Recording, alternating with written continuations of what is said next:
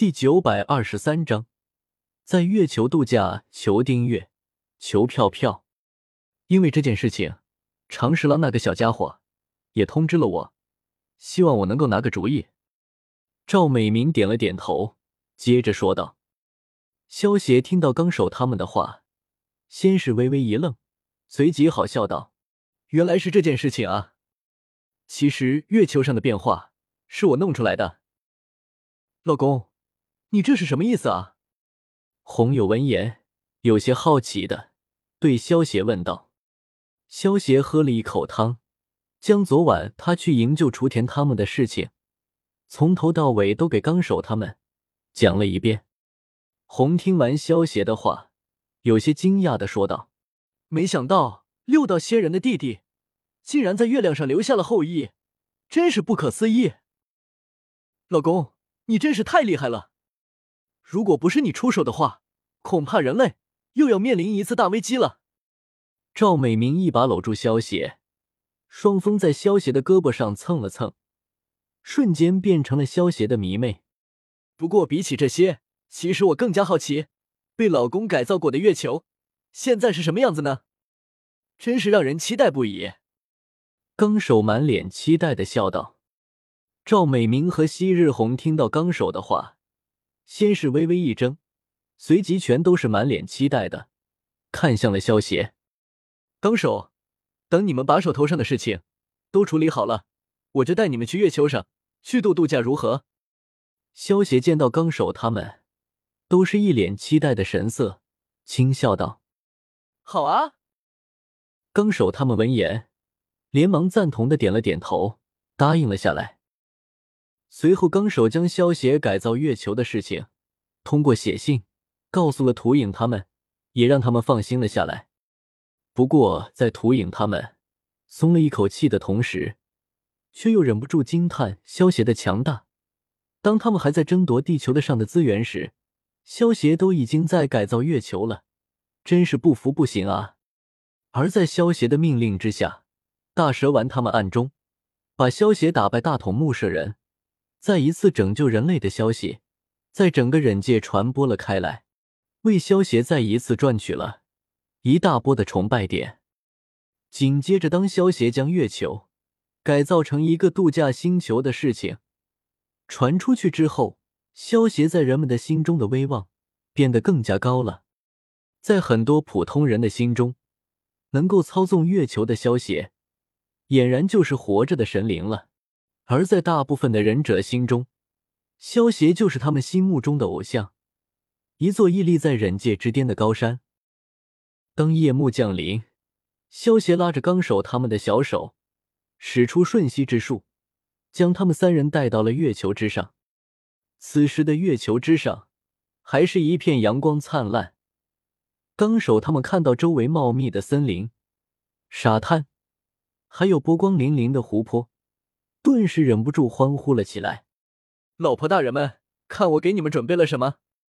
萧协右手一翻，取出了三套比基尼泳衣，轻笑道：“我真是爱死你了，老公大人。”赵美明见状，忍不住用力亲了萧协一口，从萧协手中拿走了一套黑色的泳衣，满脸开心的换了起来。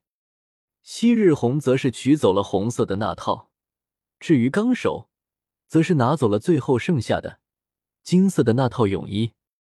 昔日红和赵美明的身材还比较接近，尺寸也差不多，但是纲手的那对圣女峰却是最大的，所以不用想，他也只能选择尺寸最大的金色泳衣。砰砰砰！三女换上泳衣之后，如同美人鱼一般。齐齐跳入了湖泊之中，开始嬉戏了起来。木盾造物之术，萧协双手结印，利用木盾制造出了三个藤条躺椅、桌子、墓碑，还有太阳伞。紧接着，萧协右手一翻，取出了饮料，分别倒在了四个杯子之中，然后利用冰盾制造出了一些冰块，把饮料加工成了冰镇饮料。最后取出各种各样的美食。等到纲手他们玩累了，好来享用。将所有的事情安排好了之后，萧协转头看向正在戏水的纲手他们，笑着换上泳装，也加入了进去。接下来的半个月之中，萧协和纲手他们都一直待在月球之上。没事的时候，纲手他们就会在湖里戏水，或者打打沙滩排球。根据纲手他们的要求，萧协还特意在月球之上制造出了一个温泉。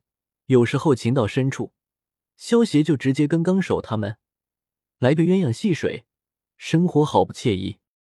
萧协和纲手他们在月球之上过了大半个月没羞没臊的日子之后，便带着纲手他们三女。重新回到了木叶村，月球之上的日子虽然过得很是惬意，但是毕竟只有萧协和纲手他们，一共就是四个人，还是显得有些冷清了。在月球上，短时间度假还可以，但是如果长时间的生活就不合适了。根据萧协的猜测，大同木舍人之所以想要毁灭地球，除了是因为曲解了雨村的遗言。这个原因，还有另一个原因，那就是大筒木舍人在月球上整天跟傀儡在一起，连个说话的人都没有，太过孤独，导致心理扭曲了，所以才会想要毁灭世界。纲手身为第五代火影，大部分的时间都有待在火影办公室里处理各种各样的事情，而昔日红身为木叶上人，他有任务要做。只有赵美明平时比较有空闲，所以萧协才会陪他出来逛街。萧协哥哥，正当萧协陪着赵美明在木叶村逛街的时候，突然背后传来了一道惊喜的叫声。萧协转头望去，只见不远处的花火拉着有些害羞的雏田，朝着自己挥舞着手臂，满脸开心的样子。原来是花火和雏田啊！萧协见状，带着赵美明走到花火和雏田的面前，伸手摸了摸花火的小脑袋，亲昵的笑道：“雏田，你们两个是从什么地方刚回来吗？”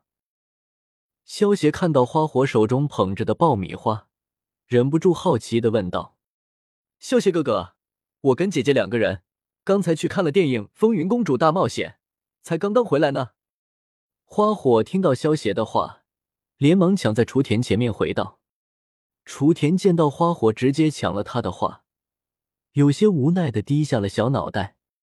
如果只是面对萧邪一个人，或许雏田还能够说得出话，但是萧邪身旁还跟着赵美明，见到赵美明，雏田总有一种做贼心虚的感觉，根本说不出一句完整的话了。”